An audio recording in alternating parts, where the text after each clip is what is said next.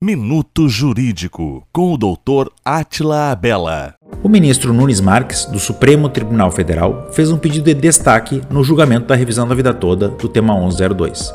O pedido de destaque é uma solicitação para que o processo saia do plenário virtual e vá a julgamento no plenário físico. Agora, o julgamento da revisão da vida toda está zerado e será recomeçado. A grande dúvida é de como o julgamento será com a aposentadoria do ministro Marco Aurélio.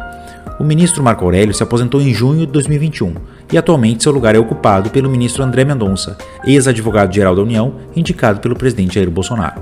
A assessoria de imprensa do STF confirmou que recebeu uma questão de ordem pedindo que o voto do ministro Marco Aurélio, antigo relator e que votou a favor da tese, seja mantido no novo julgamento da revisão da vida toda. De acordo com o STF, a questão de ordem será resolvida durante a sessão presencial do julgamento e ainda não tem data definida. Minuto Jurídico, com o Dr. Atila Abela.